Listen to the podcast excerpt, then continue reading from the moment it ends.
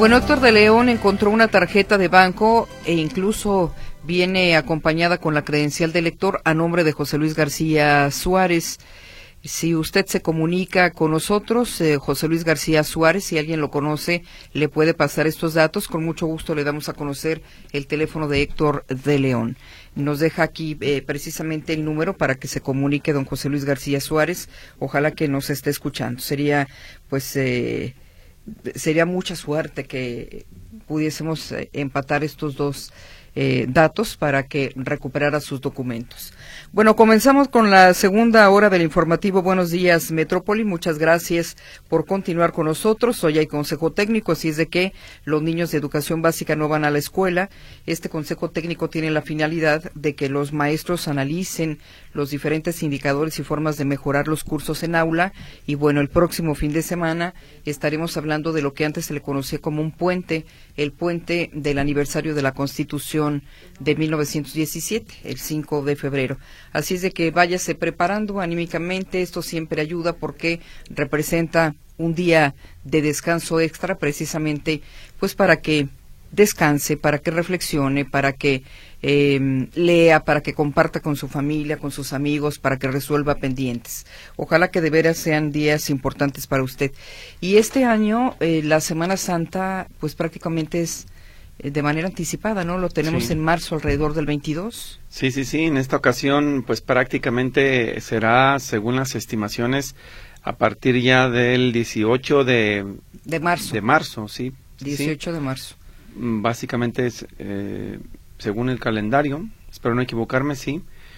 Eh, sería si llega más adelantado, así que pues eh, es el periodo vacacional, digamos, más corto. Es año bisiesto, me, me extraña. Es año bisiesto. Pero sí, sí, tienes razón. Y además un año que parece se va a ir muy rápido por el asunto de este proceso electoral que estamos viviendo, con las campañas en marzo, con las elecciones el 2 de junio, así es de que trate de disfrutarlo lo más eh, posible. El próximo lunes, Víctor, comienza el pago a los adultos mayores, a las personas mayores de 65 años, de lo que serán dos bimestres juntos. Los dos bimestres en, marzo, eh, marzo, abril, mayo, junio para que lo considere, se los van a depositar y usted tendrá que administrarlos porque el siguiente pago será a partir de julio, el bimestre de julio.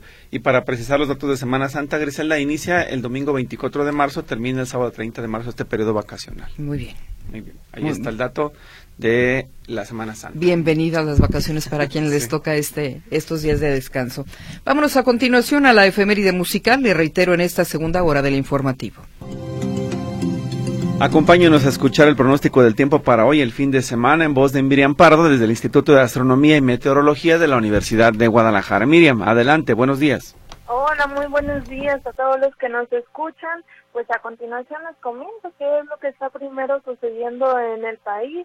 Y bueno, comentarles que Tamaulipas y Nuevo León continúan con lluvias esto resultado de la presencia del frente, del frente número 30, perdón, que se combina con entradas de humedad del Océano Pacífico.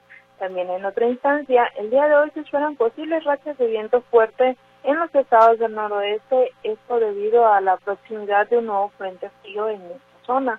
Ya para Jalisco, de manera muy particular, el día de hoy continuarán con condiciones estables para el día de hoy y durante el fin de semana también sin probabilidad de lluvia y cielo mayormente despejado. Esto básicamente estará favoreciendo de manera muy general las temperaturas ligeramente cálidas por la tarde y frías al amanecer principalmente. Ya lo que es aquí el área metropolitana de Guadalajara, pues amanece fresco y se espera que durante estos próximos días pues continúen estas condiciones, así como también pues que el cielo continúe despejado, lo cual nos estará trayendo este ambiente cálido por la tarde con temperaturas máximas entre 26 y 28 grados, mientras que las mínimas estarán entre 10 y 12 grados centígrados dejándonos un ambiente ligeramente frío principalmente en el transcurso de la madrugada y al amanecer. De igual forma, les invito a que sigan muy pendientes de nuestro pronóstico a través de redes sociales para este fin de semana, en donde también pues se les hará, se les hablará todavía más puntualmente de lo que estará sucediendo día con día. Muchísimas gracias por la atención de ustedes y bueno, que tengan todos un excelente fin de semana. Muchas gracias, Miriam, que tengas un excelente fin de semana. Los esperamos el próximo lunes. Hasta la próxima. Gracias. Reporte meteorológico.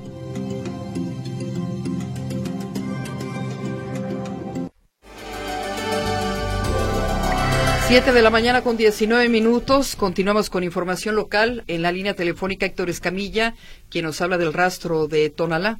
Adelante, Héctor. ¿Cómo están, compañeros? Eh, bueno, comentar eh, que se recordará esta problemática que estaba presentando el rastro de Tonalá el año pasado. No cumplían con la normatividad ambiental básica. Por ejemplo, desechos de animales que terminaban en el drenaje, malos olores, eh, en, sí muchas complicaciones de lo que se está enfrentando Tonalá que obligó a la clausura por parte del Ayuntamiento de Tonalá, pero también de la Secretaría de Medio Ambiente. Eh, esto pues para evitar algún tipo de infección en la población que, que los alrededores. Tonalá, un espacio que está operando varias décadas, pero que nunca hubo una preocupación, digamos, legítima por el funcionamiento que en este lugar, bueno, finalmente la administración y ya estamos en clausura. En sesión de ayer del Ayuntamiento Tonateca, se toma la determinación que de una vez por todas el basurero no volverá a abrir sus puertas, había muchas por parte de introductores eh, de, de ganado, carniceros, de otros empresarios.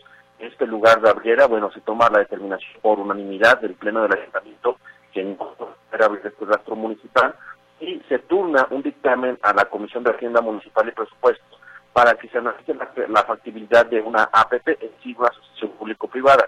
¿Qué es esto?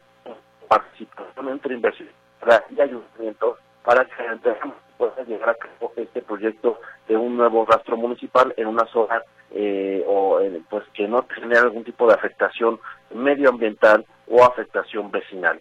Eh, se está también llevando a cabo el proceso ya de la selección de un predio, de, un, de algún inmueble que pudiera ser condicionado para la operación de este lugar. Hubo unanimidad en estos acuerdos y también al parecer visto bueno de instancias de en materia eh, pues eh, de salud, eh, como en este caso es la Agencia de Sanidad, Inocuidad y Calidad Agroalimentaria, la SICA, la PROEPA, la COPISAL, es decir, en general ha habido visto bueno en modificar la ubicación de este rastro que estaba generando tantos problemas por malos olores, pero también el problema que estaba impulsando por el conflicto con algunos empresarios que, que a fuerzas querían que se abriera este lugar a pesar de no cumplir con las condiciones requeridas. Esta es la información, compañeros. Muy buenos días. Gracias por la actualización, Héctor. Que tengas buen día. Gracias. Hasta luego. Hasta luego. Vamos con eh, Claudia Manuela Pérez. Ella nos tiene detalles de lo que le anunciamos al arranque de este informativo, los avances en la construcción del Hospital Civil del Oriente. Claudia. ¿Qué tal? Gracias. Muy buenos días. Efectivamente, registra un avance del 98% el edificio A del Hospital Civil de Oriente que se construye en Tonalá y el edificio B del 40%, por lo que el primero estará abierto en un par de meses, señala el director del OPD Hospitales Civiles, Jaime Andrade. Indica que pues dará atención a más de un millón de habitantes de 11 municipios del oriente de la zona metropolitana de Guadalajara y más allá. Escuchamos. Próximos meses, eh, estoy hablando muy pocos meses, eh, eh, estaremos inaugurando ah, el edificio A. ¿Qué hay en el edificio A? Todos los consultorios, todas las áreas de laboratorio, patología, anatomía patológica, banco de sangre, hemodiálisis, este, farmacia, almacenes, etcétera, etcétera. Y se estima que más o menos para el mes de septiembre octubre estará terminado el edificio C, que es todo el área de hospitalización.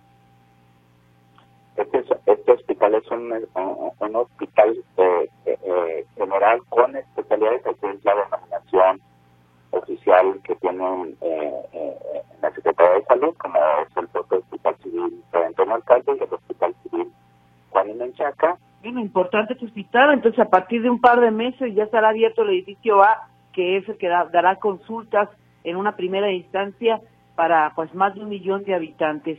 Ese hospital se comenzó a construir, hay que recordarlo, hace dos años y fue la manzana de la discordia con este con este esta inversión que hizo el gobierno del estado que se la quitó al Museo de Ciencias Naturales eh, de la Universidad de Guadalajara y se la dio a este hospital, prefirió la construcción del hospital y fue la manzana, eh, fue la gota que derramó el vaso en cuanto al conflicto que se originó entre la, Universidad de Guadalajara y el gobierno del estado. Ahora ya no hay conflicto y el hospital está a punto de abrir sus puertas. Mi reporte, muy buenos días. Muy buenos días, Claudia, muchísimas gracias y es una buena noticia para los habitantes de la zona oriente. Esperemos que pues esta inauguración de la que tanto nos han hablado ocurra de preferencia antes de las elecciones. Muchas gracias, Claudia. Gracias, buenos días. Muy buenos días. Tenemos participación del auditorio. Muchas gracias por eh, sus llamadas, muchas gracias por su mensaje a través de WhatsApp. Enseguida comenzamos precisamente con lo que nos tiene Víctor Monterrentería. Bueno, a través de eh, los teléfonos dice Claudia Martínez, la tarjeta de bienestar de mi hijo con una discapacidad se vence en enero. Pregunta qué puede hacer para reponerla. Es, no, no dijeron en la Secretaría de Bienestar si la reposición va a ser igual que la de los adultos mayores por un mensaje. Quiero pensar que sí, porque solamente el proceso de cambio de los plásticos. Sería cuestión de que entre a la plataforma de bienestar, go.mx diagonal bienestar, para que revise dónde se la van a entregar, o bien en el teléfono de contacto que dejaron registrado, esté monitoreando si le llegó un mensaje de texto o le llama a un servidor de la nación para que la cambie. Pero si usted no ha tenido contacto con ninguno de ellos, lo ideal es que entre a esta plataforma, le repito, es gov.mx diagonal bienestar y ahí va a encontrar la información del cambio de tarjetas de los programas sociales del gobierno del gobierno federal. En mensajes de WhatsApp tenemos participación del auditorio. Dice, este asunto de los magistrados confirma que el plan C es viable y necesario, dice Juan Andrade en su comentario. Mientras que el ingeniero Águila reporta que hay una camioneta totalmente volteada en Periférico Sur frente a Santa María Tequepexpan. Obstruye los dos carriles izquierdos de poniente a oriente y más adelante frente a Toloquilla un auto dañado que obstruye el carril derecho. Entonces, problemas para transitar en la zona sur. Tómelo en cuenta para que no se vea afectado en sus traslados esta mañana.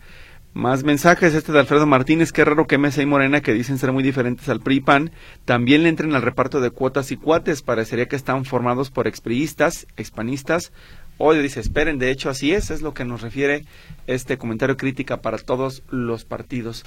Y dice, quiero denunciar lo que se parezca, los semáforos que se ubican en prolongación 8 de julio antes de llegar a Periférico Sur, bajando el Cerro del 4, tienen desde la semana pasada que no funcionan y los agentes de tránsito solo se ven ahí cuando hay choques, pero después de arreglarse, entre los conductores se retiran del lugar. Los que están haciendo la labor de tránsito son los limpiadores de vidrios. ¿Acaso les paga el gobierno? Pues esa es la pregunta que dejan. Yo le voy a compartir datos de la Agencia Metropolitana de Infraestructura para la Movilidad para que pueda generar su queja y le puedan atender en la agencia porque esta parte también es metropolitana y se requiere de los semáforos en este crucero importante allá en el Cerro del Cuatro. Se comunica Rubén González para preguntar cuánto tiempo tengo para poner una denuncia contra la policía por extorsión.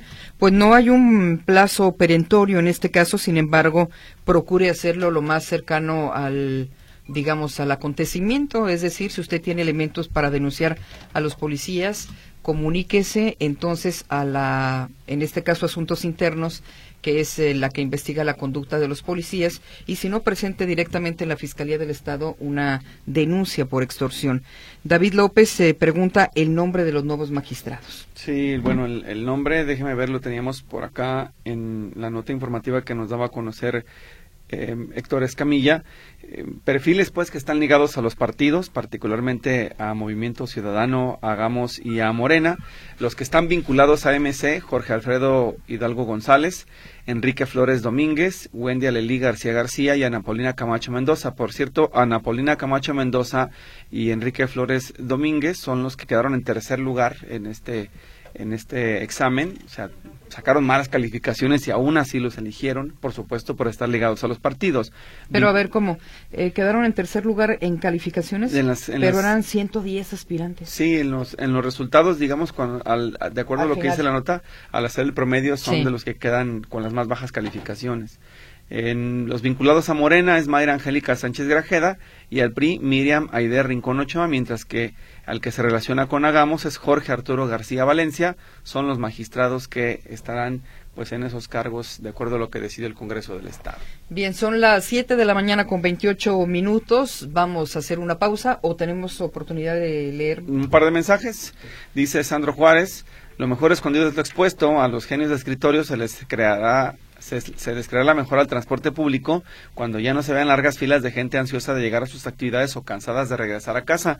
Por cierto, esto se agudizó con el eh, Dorado Ramírez Acuña, que además se subía con vaciladas a camiones para mostrar mejoras nunca vistas y sus giras las resolvió comprándose el helicóptero y los demás, los demás ahí se arreglan, dice este comentario.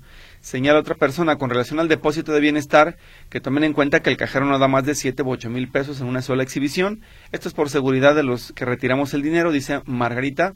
Así que organícese bien para retirarlos porque por cada retiro en la banca comercial tendrá que pagar una comisión, a menos de que usted, por ejemplo, también acuda de manera periódica a, las, a los supermercados a hacer sus compras y de retirar algo de dinero. Elija la opción que mejor le convenga. Bien, todos los días se comunican personas del auditorio para preguntar si ya está mi pasaje, si ya está mi pasaje. Les decimos de una vez, como es el caso de Cintia López, que no hay novedades en este sentido. En cuanto tengamos información, con mucho gusto se la proporcionamos. Así es, y todo parece indicar que va a terminar el mes y no lo resolvieron. ¿eh? Esa es una deficiencia de la Secretaría del Sistema de Asistencia Social que estuvo pues en manos de Alberto Esquer, que en este momento anda en asuntos pues totalmente políticos.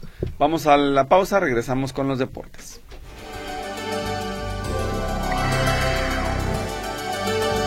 Tres.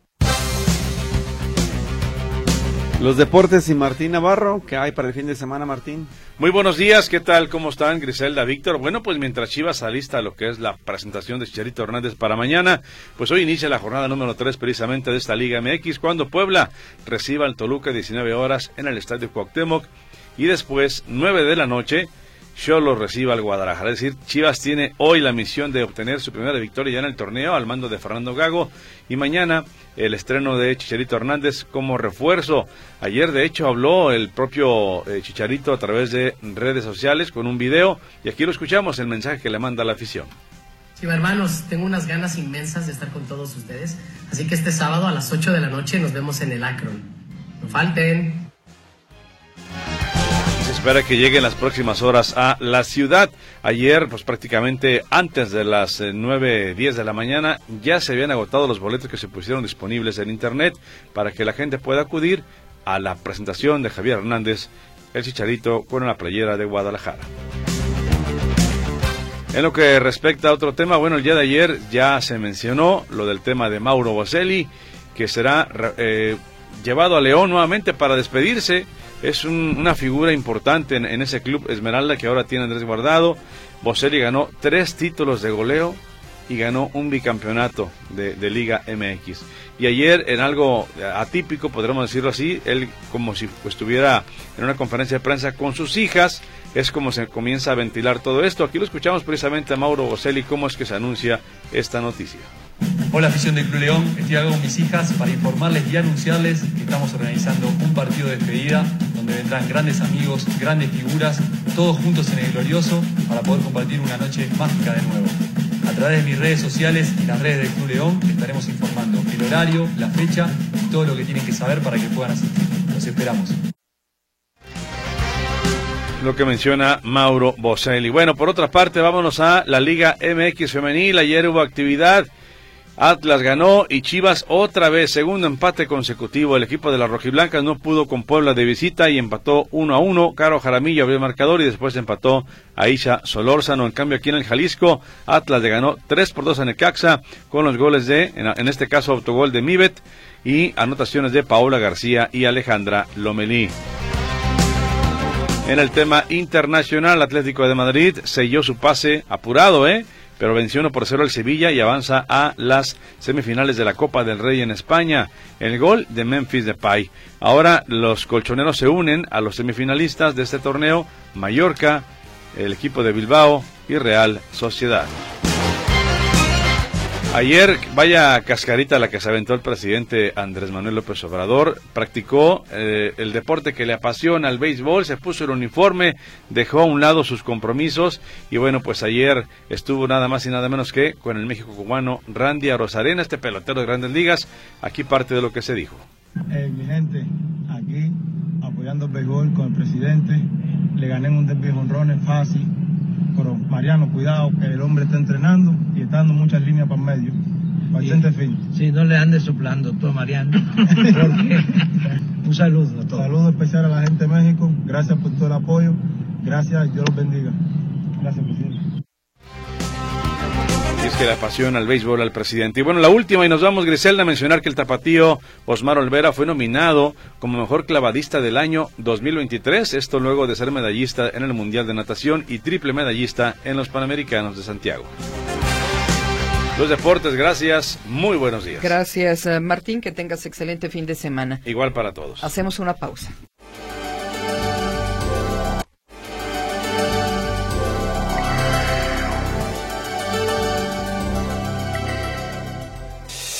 El comentario en Buenos Días Metrópoli. Vamos a escuchar a la maestra Miriam Guerra, experta en movilidad urbana y territorio, con su comentario de este viernes. Adelante, buenos días. Muchas gracias, muy buenos días a toda la audiencia de Radio Metrópoli y La Buena Onda. Continuando con el análisis de los problemas acuciantes en materia de movilidad y transporte, nuevamente es necesario hacer un análisis retrospectivo relacionado con el transporte público del área metropolitana de Guadalajara y el número de siniestros registrados anualmente. De acuerdo con información del Gobierno del Estado, el año 2023 culminó con 25 decesos y en los últimos cinco años de la presente administración 2019-2023, el número de muertes relacionadas al transporte público es menor en un 43% al que se registró en el mismo periodo de la, de la pasada administración 2014-2018. Sin embargo, esta problemática ya no debe abordarse como simples cifras que se emplean con fines políticos o festejar que al año se registran dos o tres muertes menos, como si se tratase de números. Si tanto nos jactamos de una movilidad nueva y de una movilidad sustentable, donde el sistema de transporte público es lo esencial y lo más importante, entonces ni siquiera tendríamos que hablar de siniestros. Tendrían que registrarse cero muertes por esta razón pues tan solo en los primeros 15 días de lo que va del año 2024 se han registrado cinco muertes relacionadas con unidades de transporte público, con lo que superó las muertes registradas durante todo enero del año pasado. Pese a que el gobierno estatal había presumido una reducción de cifras en este rubro en el 2023, y con ello Tampoco la finalidad de este comentario es poner en el ojo únicamente a los conductores de las unidades de transporte público. La cultura y las prácticas asociadas a cómo se conduce también están relacionadas con la política vigente, pues al día de hoy no se ha consolidado el sistema de transporte colectivo con las condiciones y características que se argumenta en la política Mi Movilidad. En la práctica pareciera que seguimos en el modelo hombre-camión y muchos conductores carecen de condiciones adecuadas para desempeñar su trabajo. Esto asociado a una cultura de la velocidad y del no respeto por los demás usuarios de las vialidades, resultando en lamentables muertes. En este afán, mientras no se ataque de manera sistémica las condiciones urbanas generales que prevalecen, como la velocidad, como una de las características fundamentales o las condiciones infraestructurales de las vialidades, esto será imposible solucionar. Al respecto, en días pasados se desarrolló una reunión entre autoridades estatales y representantes de empresarios del transporte público, donde se discutieron y se actualizaron y en algunos casos se ampliarán las estrategias para seguir reduciendo los siniestros fatales en los que se ven involucradas unidades que ofrecen este servicio. Dicho encuentro estuvo encabezado por el secretario de Transporte, Diego Monraz Villaseñor, en el que, según sus declaraciones, los transportistas mostraron la intención de atender las medidas necesarias para atender la problemática en cuestión, mediante las estrategias que se emitan desde el propio gobierno del Estado. Sin embargo, la atención de esta situación tan grave y delicada debería considerar una ruta bien armada y estructurada, más allá de intenciones y esfuerzos aislados. Y la principal solución a esto es la verdadera atención a las deficiencias del transporte público desde su raíz, en términos de operación, administración y gestión, donde realmente se busca el beneficio de los y las usuarias y donde la sensibilización y la educación vial permitan convivir al transporte público de manera respetuosa y cordial con otros usuarios de las vías como son peatones, ciclistas, automovilistas y motociclistas, donde en algún momento la bandera de victoria no se traduzca en la reducción de muertes con relación a otras administraciones. Este sería el comentario del día de hoy y bueno, agradezco mucho la atención. Les deseo como siempre un excelente fin de semana. Muchas gracias a todos y a todas. Bien, muchísimas gracias, maestra Miriam Guerra, por su comentario. La esperamos eh, el próximo viernes en este mismo espacio. Hasta luego. El comentario en Buenos Días Metrópoli.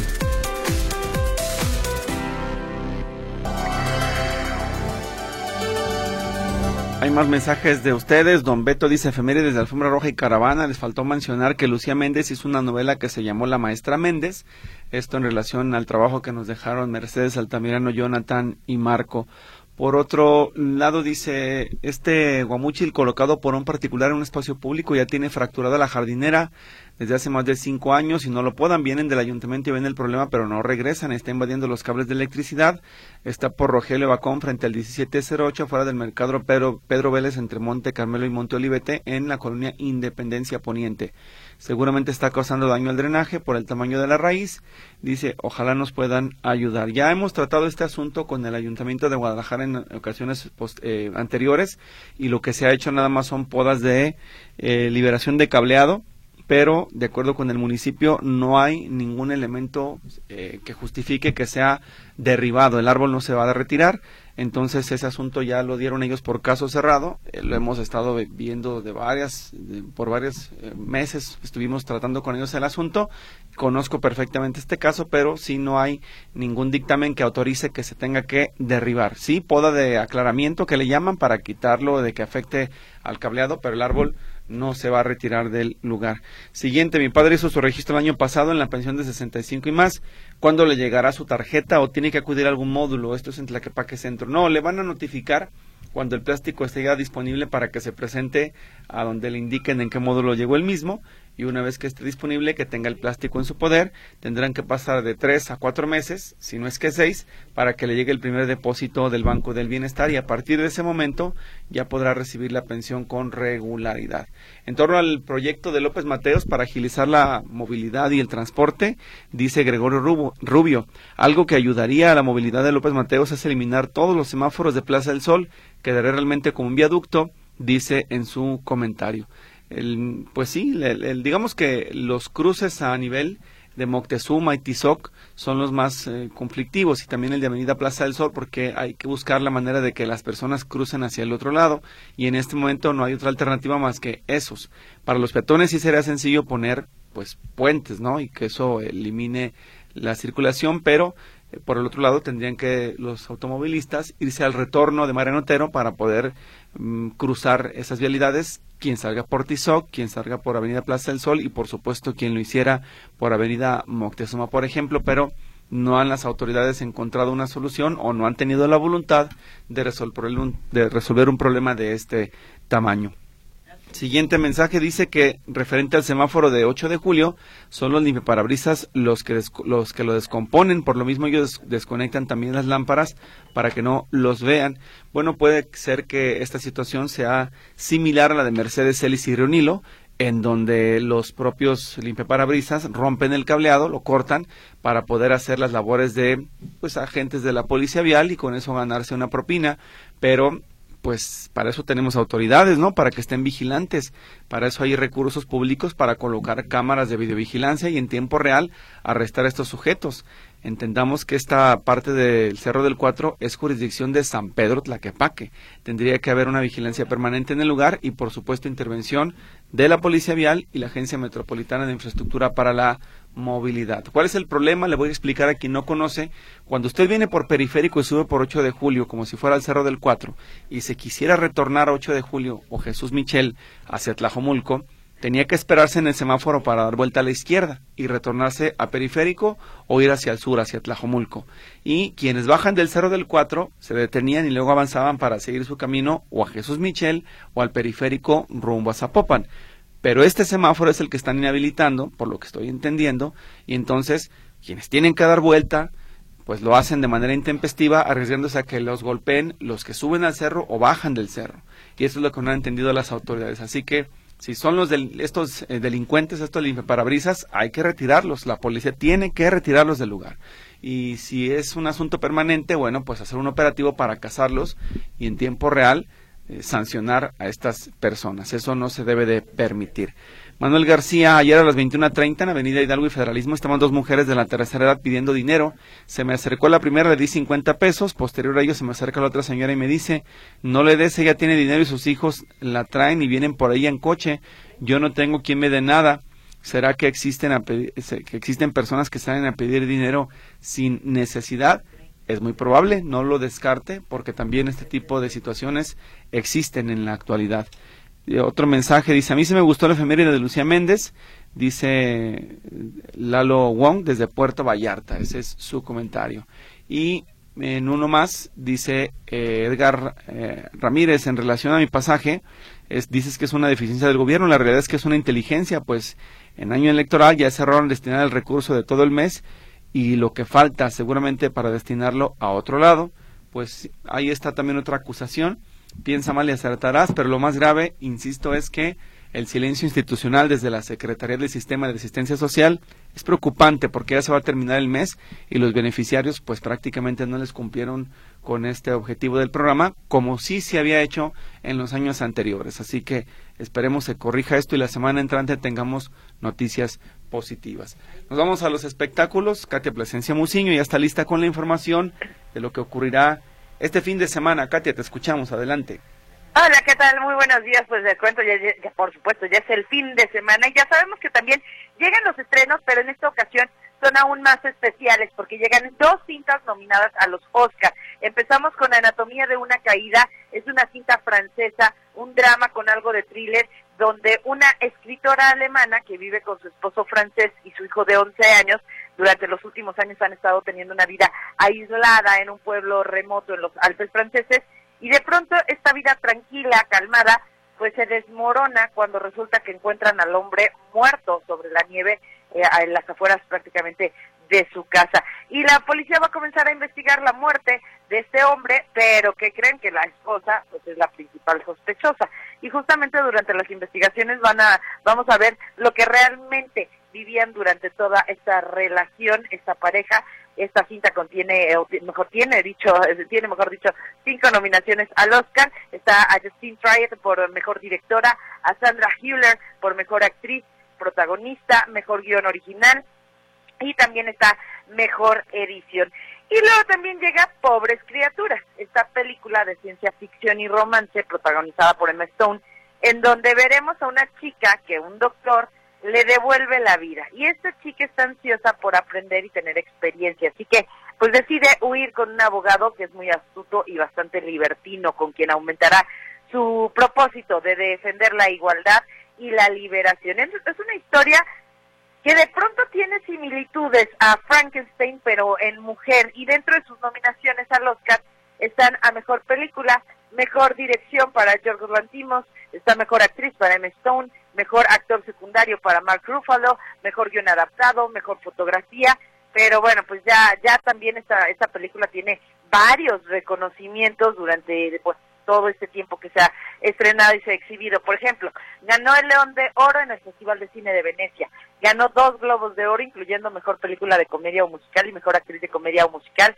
por la interpretación de Bella Baxter de Emma Stone, y también obtuvo un Critics' Choice Awards por este papel, así que bueno, pues ya llega también Pobres Criaturas a la cartelera del cine. Y luego también llega Sobrevivientes después del terremoto. Es una cinta de Corea del Sur, es un drama con un poco de ciencia ficción en la que vamos a ver cómo quedó la ciudad de Seúl luego de un terremoto. Y ahí eh, unos sobrevivientes de un edificio pues se tienen que reunir para tratar de salir adelante en medio de la catástrofe, pero también son amenazados. Entonces, pues ahí veremos esta película y, y lógicamente por qué están amenazados, pues lo vamos a ver en Sobrevivientes después del terremoto. Y para toda la familia llega la película Cachorros Espaciales, en la que tres extraterrestres estrellan su nave en la Tierra y ahora deben, tienen que arreglarla para poder volver a su casa. Pero para poder pasar desapercibidos en, en este mundo, pues se tienen que transformar en unos adorables perritos y obviamente también necesitan ayuda, así que se encuentran a dos niños que los van a ayudar a vivir una serie de aventuras con tal de que nadie los vaya a cachar de que son realmente unos extraterrestres y ellos puedan regresar sanos y salvos a su planeta, se llama Cachorros Espaciales. Y por último, para los que nos les gusta el eh, terror, pues llega Eddie, el demonio entre nosotros, es una cinta de Reino Unido en la que una joven eh, regresa a su casa con la desesperación de descubrir al autor del asesinato de su hermana eh, hace 20, 20 años. Y entonces, pues resulta que esta mujer comienza a vivir en esa casa, pero le llega el fantasma de su hermana, comienza a aparecerse este fantasma y ahora pues ella tiene que luchar aún más para conocer la verdad de una vez por todas de quién la mató, por qué la mataron. Así que bueno, pues vamos a ver si lo descubre. Se llama Evi, el demonio entre nosotros. Y en información les cuento, ay, la presentación de Peso Pluma en el Festival Internacional de la Canción de Viña del Mar sigue causando muchísima, pero muchísima controversia.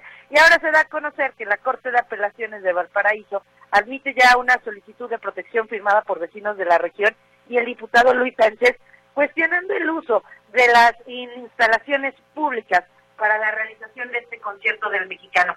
Esta acción, por la vía legal, pues lo que está buscando, perdón, es evadir que se presente el cantante, también conocido como doble P, en este festival, fundamentando que las letras del tapatío promueven la, la narcocultura, lo que ya habíamos platicado, y que hacen también apología al delito. El documento que hicieron llegar al tribunal es firmado por un grupo de dirigentes vecinales de la ciudad de Viña del Mar y el diputado quienes pronuncia, se pronunciaron en contra de la alcaldesa del municipio y la representante progresista Macarena Ripamonti. Después de que la solicitud fuera admitida en la Corte, pues ahora se dispone de un plazo de ocho días, es decir, una semanita, para que se envíen los antecedentes que demuestren la vulneración o no a los derechos de los ciudadanos que se están alegando. Así que bueno, pues, ay, más, yo pensaba que ya había terminado esta telenovela de Peso Pluma, pero no, todavía continúa y ahora se van ya por la vía legal. Y por último, les cuento que quien está muy molesta es Taylor Swift y con justa razón. Y es que se hicieron virales una serie de imágenes de ella desnudas, desnudas generadas por la inteligencia artificial y circularon en las redes sociales, por lo que la cantante pues ya alista acciones legales contra el sitio responsable de generar estas fotos. El equipo legal de Taylor ya se habla de que está considerando que estas imágenes son falsas, generadas por la inteligencia artificial, por supuesto que son así, y son abusivas, son ofensivas, son explotadoras y dicen que se realizan sin el consentimiento de Taylor Swift mientras que los seguidores de la cantante también súper seguidores porque comenzaron a ver cómo se hacían virales estas imágenes en donde pues estaba en unas posiciones muy extrañas Taylor Swift y muy sugerentes y para apoyarla para ayudar a, Taylor pues estuvieron compartiendo una serie de publicaciones pero positivas sobre la cantante en redes que se hicieron virales mucho más virales que las fotografías. Y estas imágenes falsas fueron vistas más de 45 millones de veces. Se volvieron a publicar, es decir, como que se dieron eh, retweets 24 mil veces. Y le dieron me gusta a cientos de miles de personas antes de que pues, la cuenta que inició con todo esto fuera suspendida por violar la política de las redes sociales. Así que ahora Taylor Swift fue víctima de la inteligencia artificial. Hasta aquí el reporte de los espectáculos, por supuesto. Más información y todos los detalles después del noticiero de las 11 de la mañana en Nota por Nota en La Buena Onda y a las 12 del día en tercera llamada de Radio Metrópolis. Gracias, Katia Plasencia, por la información. Héctor Chávez está enviando aquí un reclamo no muy sentido, pero dice que a veces cuando describes las películas es como un spoiler. Tú solamente das sinopsis, ¿no, Katia? De lo que yo tengo entendido, porque conozco tus textos, es la sinopsis, es un resumen de la cinta, ¿cierto? Sí, totalmente. Un spoiler es este... El final, ¿no? Por ejemplo, yo decirles, el Titanic se hundió al final se, Titanic se hundió porque chocó y entonces la orquesta, y entonces yo les voy contando pedazos importantes de la película. Lo que acabo de hacer es un spoiler, pero ¿quién no ha visto Titanic? Eh, entonces creo que ahí sí es como que hay que saber diferenciar entre spoiler y lo que es la sinopsis de una historia.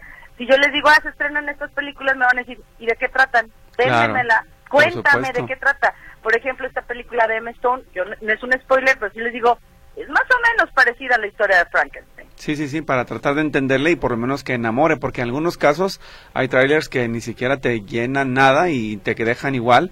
Resulta que son muy buenas películas, pero mal vendidas. En algunos casos, pues están súper bien vendidas, pero son un fiasco. Entonces, no, no, no, te, yo totalmente de acuerdo contigo. Eso no es un spoiler. Creo que aquí don Héctor Chávez está totalmente equivocado, ¿no?